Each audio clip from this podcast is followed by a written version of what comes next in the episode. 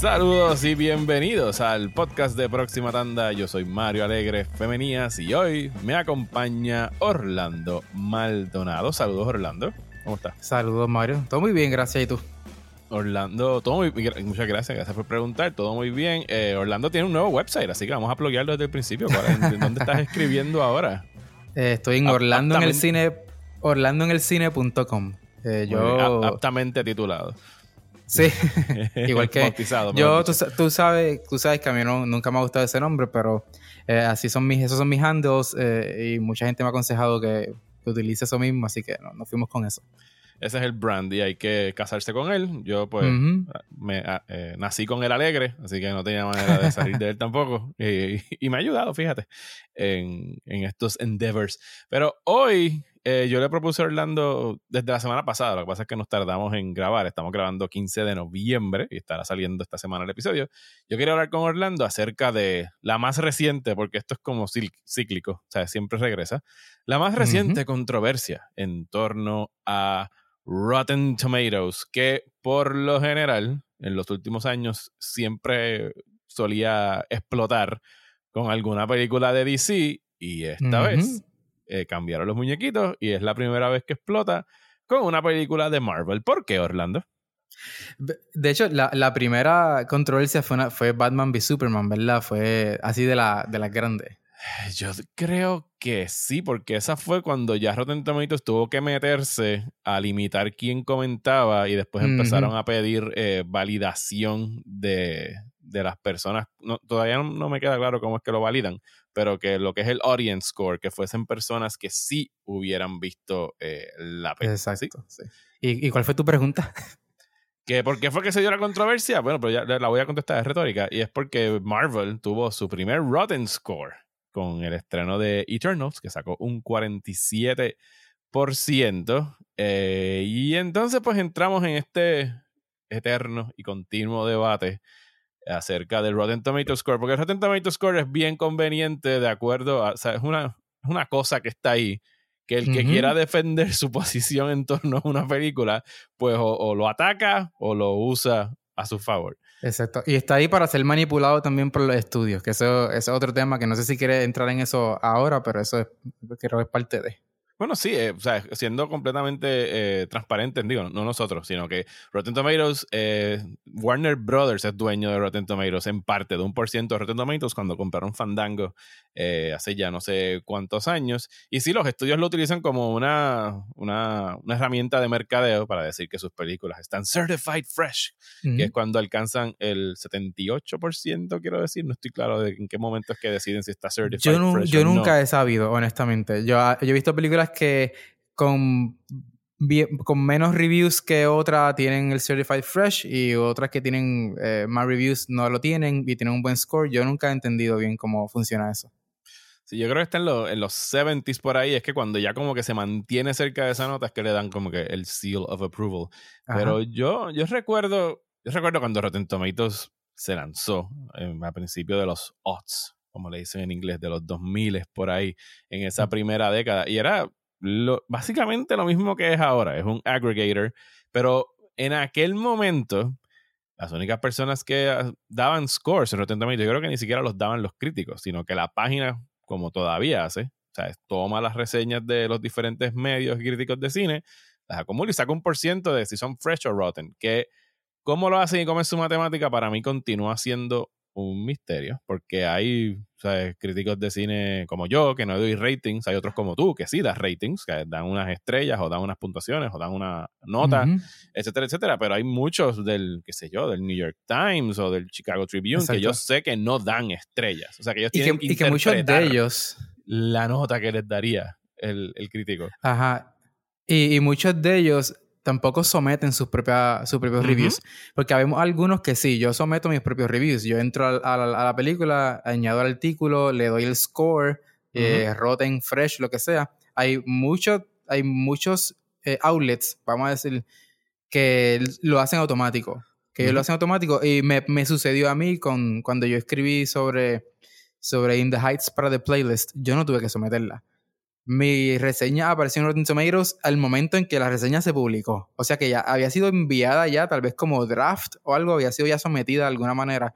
No sé si por el mismo. O tienen algún RCS conectado o algo por el estilo. Ajá. Y lo cogió automáticamente y yo no tuve que poner nada. Ellos asumieron cuál era el score, si era fresh o rotten y todo, y todo eso. Eso no, yo no toqué absolutamente nada ahí. Sí, y yo, pues sí, recuerdo que al principio, cuando empecé a hacer esto, era era. Yo creo que toda persona que escribe de cine en algún momento como que quiere estar en el tomato meter, como que quiere tener algún tipo de, influencia. Y por muchos años, ¿sabes? No se le abrían las puertas a nadie, ¿sabes? Era, era un proceso más curado de quién podía influenciar el porcentaje de Rotten Tomatoes. Y si te pones a buscar reseñas viejas, te darás cuenta que las reseñas, pues hay a lo mejor 80 reseñas, 100 reseñas. Ahora una película como Eternals acumula 400 y pico de reseñas porque la verdad es que han abierto las puertas, han democratizado el quién somete y quién no somete reseñas a Rotten Tomatoes y yo me incluyo aquí, yo no, no me creo más nada por encima de nadie, sino como que han abierto demasiado las puertas quizás. Y ahora cualquier persona, y repito, me incluyo, puede eh, someter reseñas a Rotten Tomatoes. Si tienes un blog, si tienes un canal de YouTube, si tienes un podcast, ya no solamente son como que estos medios eh, súper acreditados, estos periódicos, estos canales, etcétera, sino que cualquier persona que tenga, estamos llegando al punto de que puedes tener una cuenta de Instagram que sea muy popular y te van a dejar tener una página en Rotten Tomatoes. Eh, y pues sí, eso se presta más y tú te das cuenta rápido. A lo mejor una película como Spencer, pues nada más tiene 150 reseñas, porque esas las que quienes se preocupan por reseñar esas películas, pues sí son las páginas que no están buscando los clics de los fans. Eh, mientras que algo como Eternals o Batman v Superman o Suicide Squad o Dune, pues sí hay más ojos puestos encima de esa película, por ende tiene más reseñas, por eso la, el por ciento tiene mayor chance o incluso a lo mejor hasta más difícil moverlo. O sea, y en el caso de algo como Eternals, pues están estas películas que Rotten Tomatoes, según su métrica, eh, califica como podrida, con un 47%. Y yo creo que de ahí surge, y siempre, esto incluso desde antes que yo pudiera someter reseñas a Rotten Tomatoes, me ha, me ha molestado el hecho de que, para mí, una película cerca del 50% no debería ser considerada podrida. Y no, para nada. E, ellos están evaluando esto como tú evaluarías una nota en la escuela. O sea, si sacaste un 63%, pues es una F y Rotten Tomatoes empieza a dar podridos de 60 para abajo cuando hay un chorro de películas buenas, interesantísimas, que están rondando los 50%, 40s o, o bajitos 60, que son opiniones divididas, que quiere decir que a la mitad de la gente le gustó y a la otra mitad no le gustó. Eso es, eso es exactamente lo que, lo que significa. Y muchas veces te pones a ver los scores individuales de los, de los críticos y al, y al 50% que sí le gustó, tú ves que le gustó bastante que le, dan, le dan un score bastante alto, que, que, que sí fue una, una, opinión bien dividida, pero no, no merece un, una F, ¿entiendes? Porque eso, eso, no es, eso no es lo que significa ese 50%, es simplemente eso que tú dijiste. Al 50% le gustó y al otro 50% no le gustó. y, y pues, es uno. O sea, a mí me interesan mucho las películas cuando caen en ese punto. O sea, porque el problema con Rotten Tomatoes, y, y yo creo que desde el arranque hay que decir esto, a, mí nunca, no me importa y a nadie debería importarle el porcentaje de Rotten Tomatoes más que a los estudios que lo usan como una herramienta de mercadeo cuando les conviene, por supuesto. Cuando el porciento me favorece, lo uso. Cuando no me favorece, ignoro su existencia y cojo el audience score o empiezo a poner anuncios con citas de cualquier blog en existencia que ponen el nombre bien chiquito de dónde fue que, que dijeron eh, eh, la, cita. Pero que, que esas, eh, yo para mí en términos de métrica, tú también usas Letterboxd, un site como Letterboxd, letterboxd.com, que es como que esta bitácora que la gente puede mantener de las películas que ha visto y hacer reseñas y qué sé yo, ahí todas ratings por estrellas y te dan como que un promedio más certero en términos de estrellas. Te dicen, esta cantidad de personas le dio cinco estrellas, esta cantidad de personas le dieron cuatro estrellas o tres estrellas y media, que es un mejor barómetro porque Rotten Tomatoes no puede medir, al menos que tú te metas a leer las reseñas, que es lo que deberían hacer, y es como yo utilizo Rotten Tomatoes. Yo utilizo Rotten Tomatoes porque es one stop, al menos que me lleguen los links por Twitter o algo así de la gente que ya sigo, para yo entrar a buscar reseñas, que quiero leer las reseñas. Entonces me dejo llevar por las citas que ponen, entro, las leo, y películas como Eternals, que tú puedes muy bien caer en un punto medio de que es esa película que si fueras a dar notas tú le darías una C porque te gusta lo que están tratando de hacer, pero no piensas que todo quedó muy bien. Y no sé, tú tienes que sentarte ahí y decidir, bueno, esto fue más podrido que fresco o más fresco que podrido y no hay un punto medio. Entonces estamos otra vez en, es, como los likes y los dislikes en YouTube o cualquiera de estas cosas que, que todo tiene que ser lo mejor o lo peor y no hay espacios para las películas que quedan en el medio, que en realidad son la inmensa mayoría. Entonces, de, acuerdo a su métrica, tú puedes tener una película que 100 personas dijeron, eh, está ok, y le dieron fresh, y la película va a tener 100% en Rotten Tomatoes. y, la, y las 100 personas dijeron, eh, está ok. O pueden decir. una película mediocre y tiene un score altísimo. De 100%. O puedes decir, eh, no me gustó para nada, pero no es un desastre como sería algo como Eternals. Y entonces está en 0% en Rotten, en los 10, en los 15, porque o sea, no es una, una métrica confiable que te diga en realidad nada acerca de la película. No, y el diálogo entonces, lamentablemente, usualmente el diálogo es basado en una lectura errónea de Rotten Tomatoes, porque mucha gente entonces va por ahí diciendo, no, los críticos le dieron eh, 40%. Así, los críticos le dieron una F o whatever. Y es como que. y, no, es real, exacto. No es, real. Está bien lejos de ser, de ser real. Y, y, vuelve, y volvemos de nuevo a Batman v Superman. Que aunque el score de Batman v Superman yo creo que está un poquito más bajito que ese. Sí, estaba como en los 20, 20 y pico por ahí, yo creo.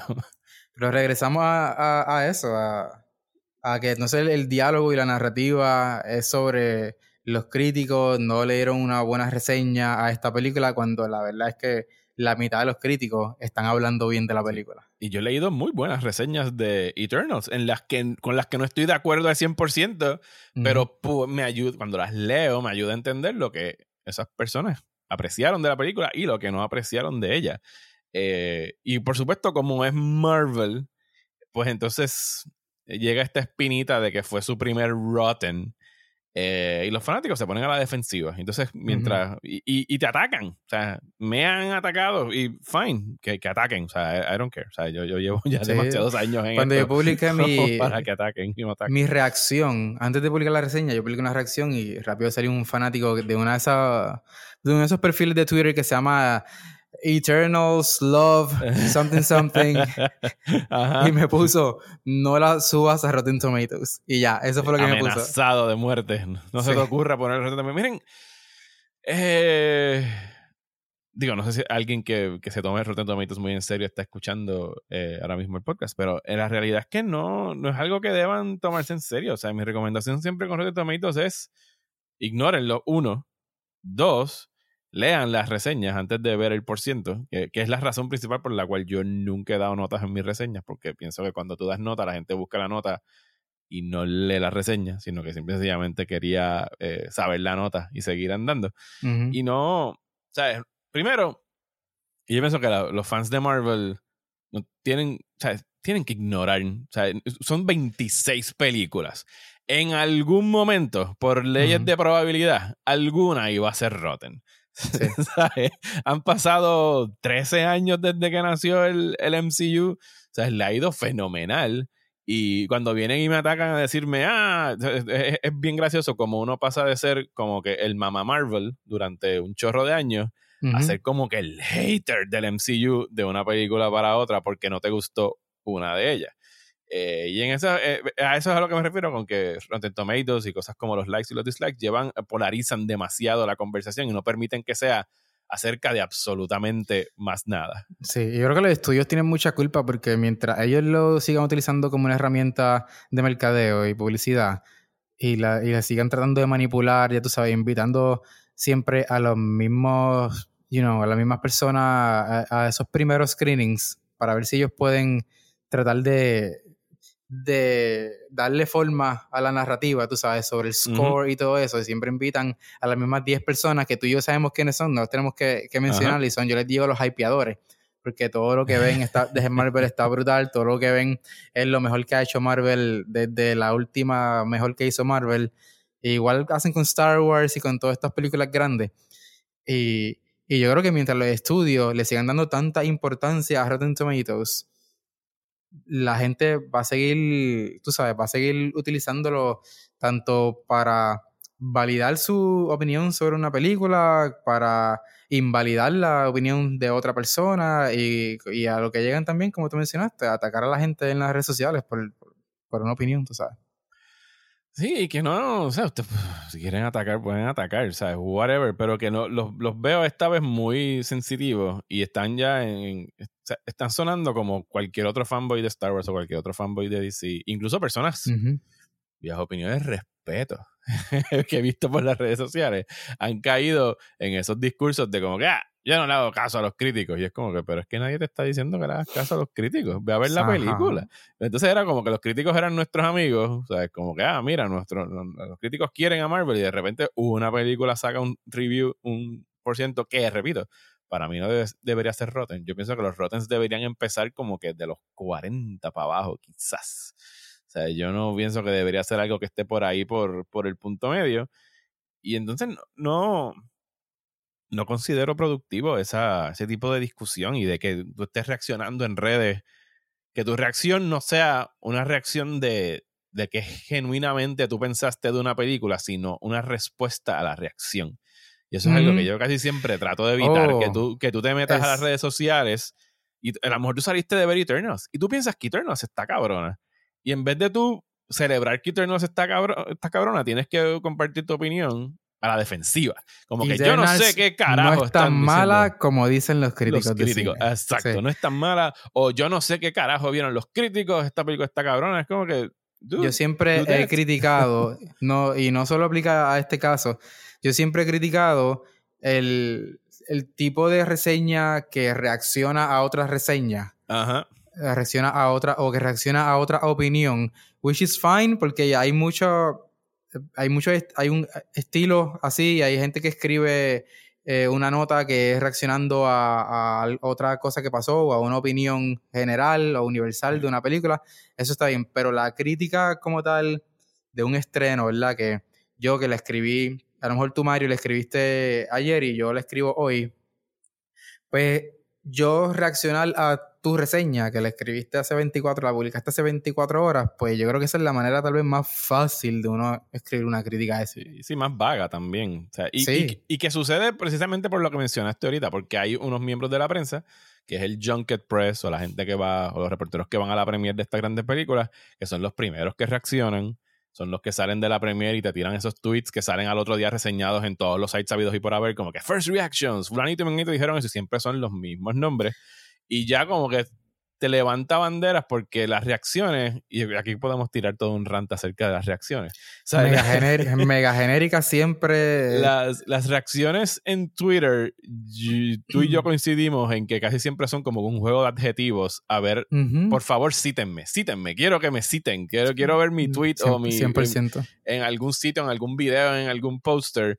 Y rara vez y yo trato de evitar reaccionar a películas, a menos que no sean cosas que de verdad la gente como que está esperando. Yo intento por lo menos darle horas, si es posible, un día antes de yo decir, bueno, esto fue lo que pensé de X película en un tweet, que no es una reseña y nunca debería ser considerado como una reseña, pero que es, un, este blurb que utilizan en publicidad para entonces usarlos en sus posters y suenan, o sea, por lo regular, ustedes busquen una reacción de Shang-Chi y busquen una reacción de Eternals y busquen una reacción de Suicide Squad y ustedes pueden intercambiar los títulos y, es exactamente la misma. Sí, sigue, un, sigue un formato y todo. Usualmente es como que película es adjetivo, punto.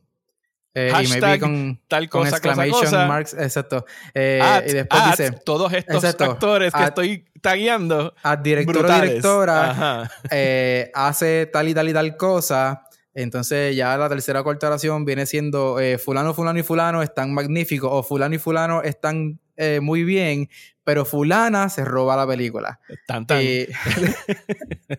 y todo el mundo está guiado para que le den retweet y le den like, etcétera, etcétera. Y se ha convertido en parte del proceso de la escritura de, la crítica. Se ha convertido, es parte, es, es, es, el inicio, yo diría, de... Y, ah, y otra cosa, ponte a buscar las reseñas después de esas personas a ver si esa reacción la puedes encontrar dentro de esa reseña de alguna manera.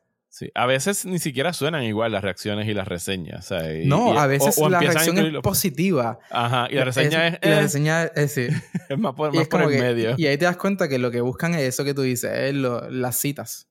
Sí, que les den retweet y que obviamente, pues, eh, estamos viviendo en, en un medio que requiere muchos seguidores y muchas cosas. Y el pesca likes y el pesca retweets y todo eso es, es necesario, pero que no no sé, mano. Y yo creo que estamos aquí como que para una sesión de desahogo del, del oficio, más que ninguna otra cosa entre Rotten Tomatoes y, y, y las reacciones y toda esa cosa. Esto es very, inside baseball de nosotros. Pero regresando a Eternals. Ok, ya que estamos tocando el tema de, de Rotten Tomatoes y todo esto. ¿Tú crees porque has hablado por mucho tiempo del superhero fatigue, de que hay demasiadas películas de superhéroes, que en algún momento la burbuja va a explotar, que por lo menos en términos de taquilla no parece que vaya a suceder anytime soon, aunque Eternals cayó un sesenta y pico por ciento en su segundo fin de semana, pero sigue siendo Marvel, ¿sabes? Son, son intocables en realidad. Y, y ese sesenta y pico por ciento es el segundo más alto eh, de la era pandémica. La segunda, el, el, el, drop, creo que el segundo drop más, no más alto, más bajito, perdón. Ajá, más bajito, que no le fue nada mal en términos del drop. Sí, no, que, le, que en realidad le fue bien. Comparado con otras películas de la era pandémica, le fue bastante bien. Pero tú crees que ese por ciento en Rotten Tomatoes ya es como un indicio de. O sea, es algo que dice más acerca de la película o de que se está asentando ya el, el Marvel fatigue eh, más entre los miembros de la prensa. Yo creo que sí. Yo creo que ya entre los, entre los críticos y eso, yo ya. Tú sabes, tú. I mean, ¿cuántas películas tú puedes hacer con la misma fórmula y que te sigan dando buenas reseñas? I mean, llega el momento en que va, en que va a cansar y la gente literalmente va a decir.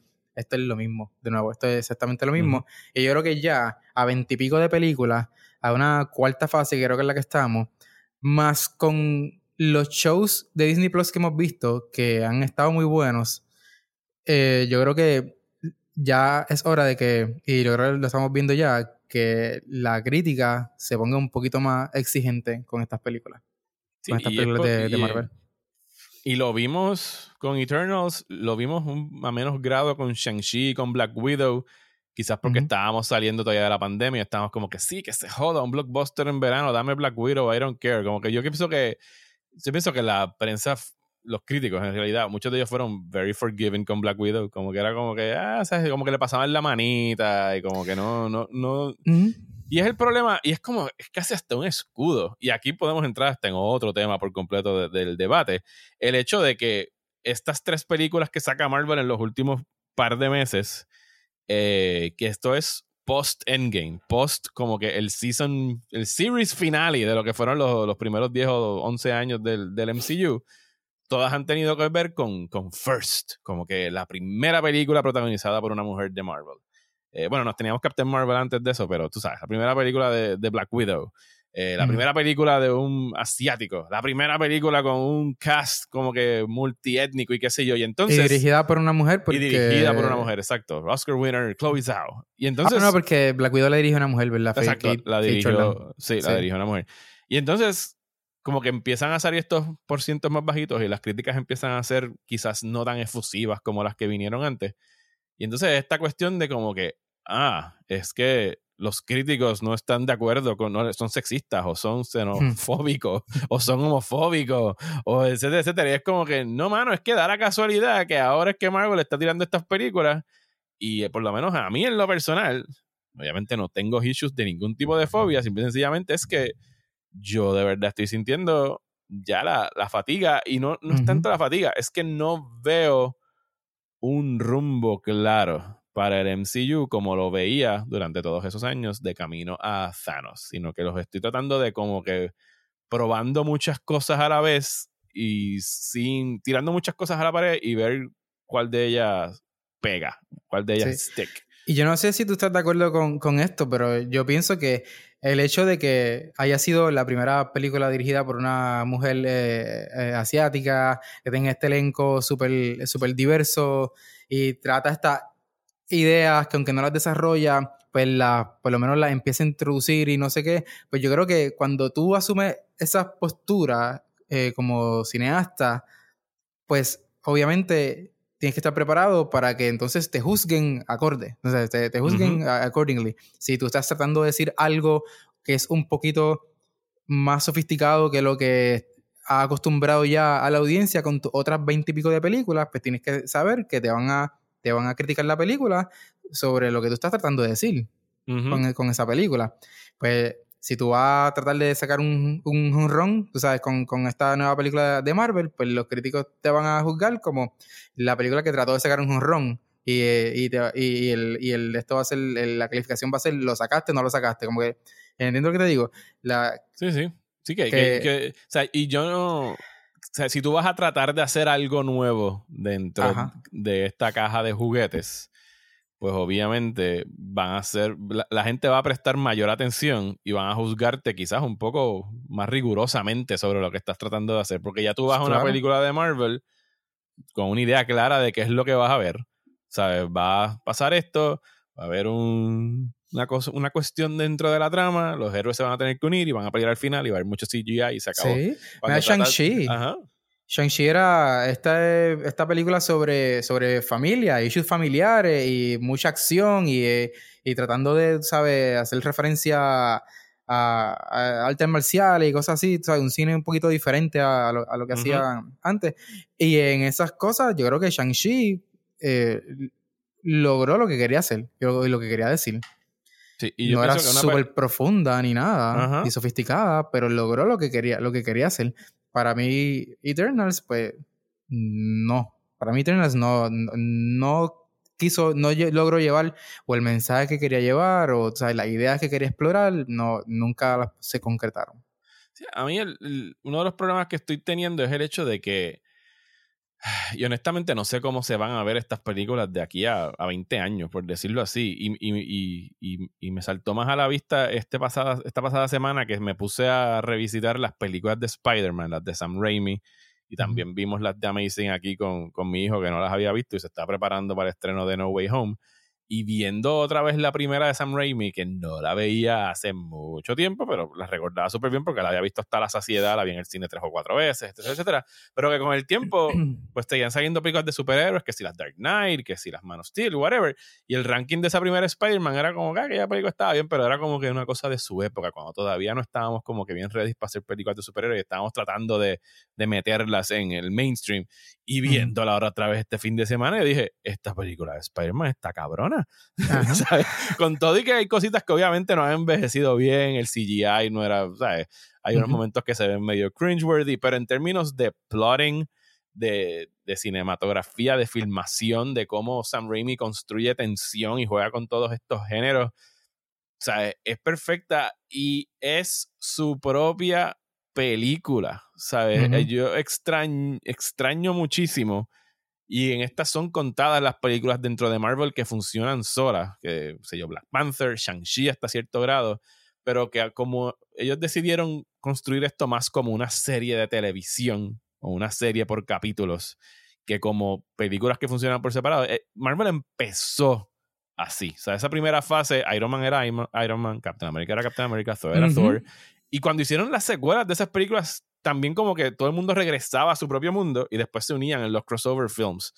Ya hemos llegado a un punto donde cuando me puse, cuando hice el rewatch de las películas de Spider-Man, que llegué a las del MCU ahora con mi hijo, viendo Homecoming y Far From Home, era como que, espérate, eh, espérate, ¿qué estaba pasando en el MCU cuando esta película estrenó? ¿Cuál vino antes? ¿Cuál vino después? ¿Quién está muerto? ¿Quién no está muerto? O sea, era como que todo este revolú de tratar de coger un capítulo en el mismo medio y tú no recordar un carajo bien de lo que vino antes y lo que vino después.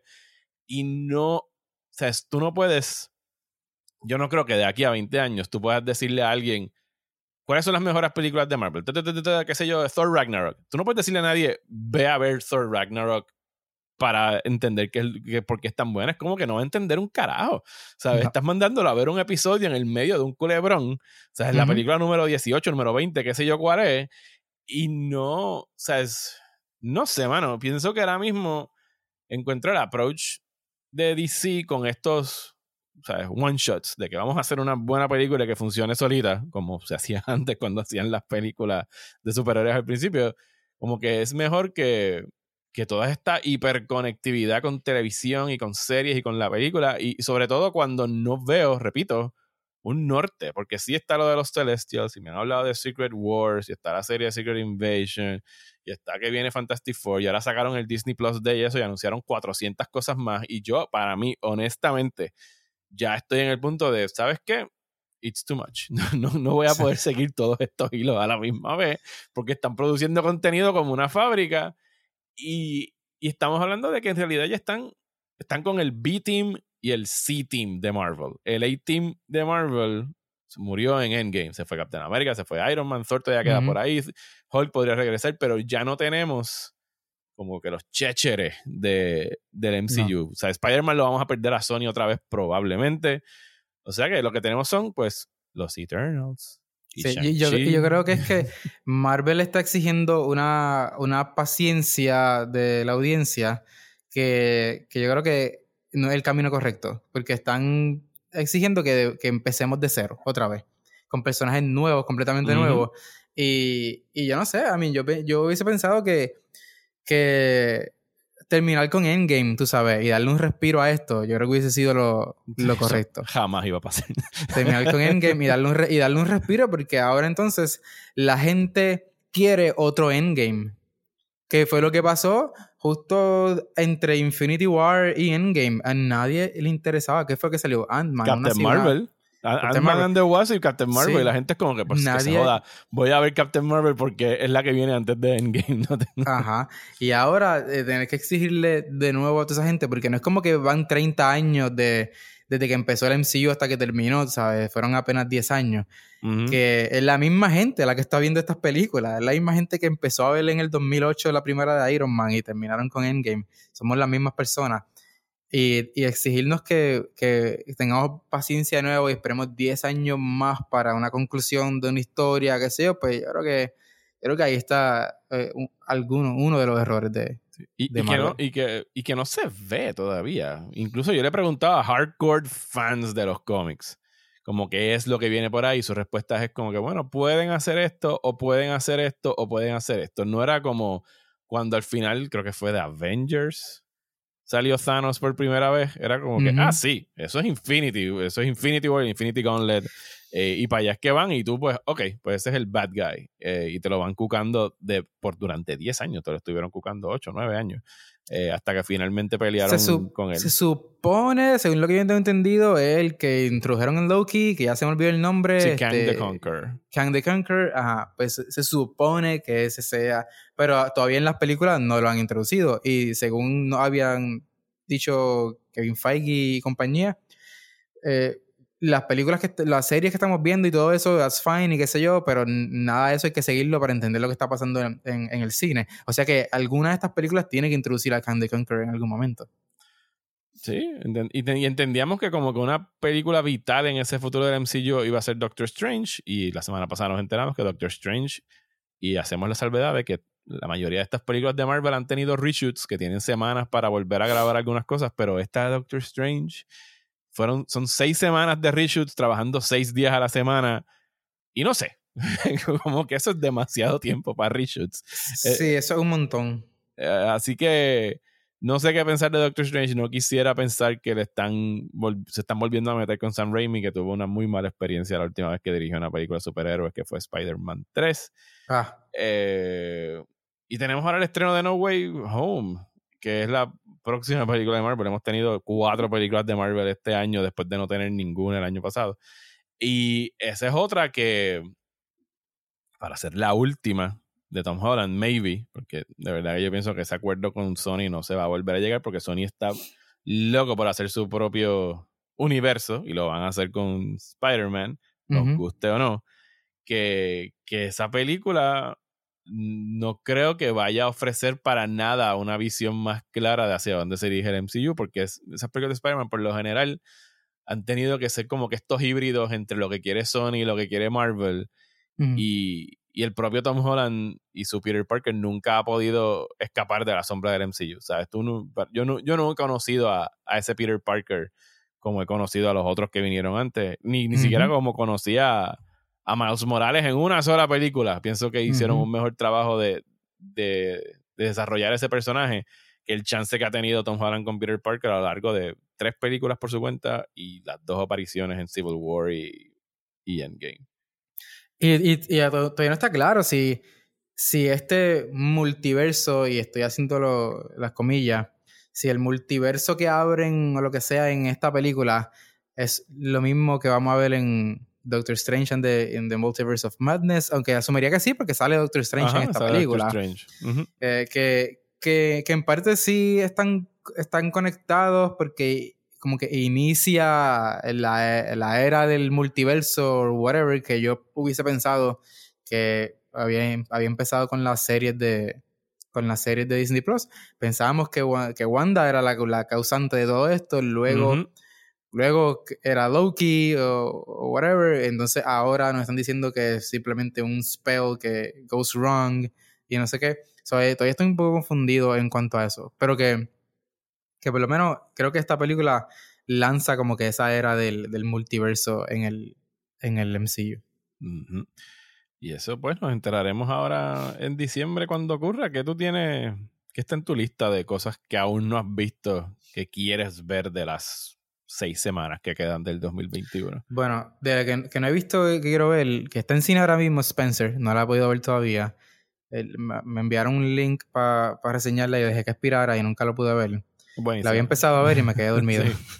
Era muy tarde. Buenísima. Y el score de Johnny Greenwood eh, tengo miedo de que Johnny Greenwood como que se cancele al mismo en los Oscars y no pueda ganar el premio. porque, tiene dos, tres tremendos scores. Este, ¿Cuáles son? Son Spencer, Power of the Dog. ¿Y cuál es la otra de, Johnny Greenwood? Ahora se me olvidó. Voy a tener que googlear, pero sé que son tres scores que tenía este año. Eh, yo tengo el tope de mi lista de cosas que necesito ver. Y, y, lo, y lo digo ahora, yo no voy a escribir un top 10 este año hasta que yo vea Licorice Pizza. Oh, yeah. La, nueva película de Paul Thomas Anderson, que ya salieron las primeras reacciones. Y me tienen con palpitaciones. Eh, y estoy loco por verla. Y aquí, lamentablemente, no tiene ni una fucking fecha de estreno. Eh, yo estaba leyendo la reseña de David Ehrlich de IndieWire, que la publicó ahorita. Ajá. Y después vine y me puse a ver el trailer de nuevo, como por, qué sé yo, vigésima vez, una así. yo no he visto el trailer. He visto como un teaser, pero no he visto el trailer. No, quiero lo has visto. No, no, lo veas. Está bien, tranquilo, no lo, no lo veas, no lo veas. No quiero verlo. quiero verlo. Pues esa, esa iba a ser mi otra respuesta, Licorice Pizza. Y obviamente Matrix 4 de los blockbusters, como que esa es la más que me tiene, tú sabes, yes. Sí, Matrix 4 definitivamente.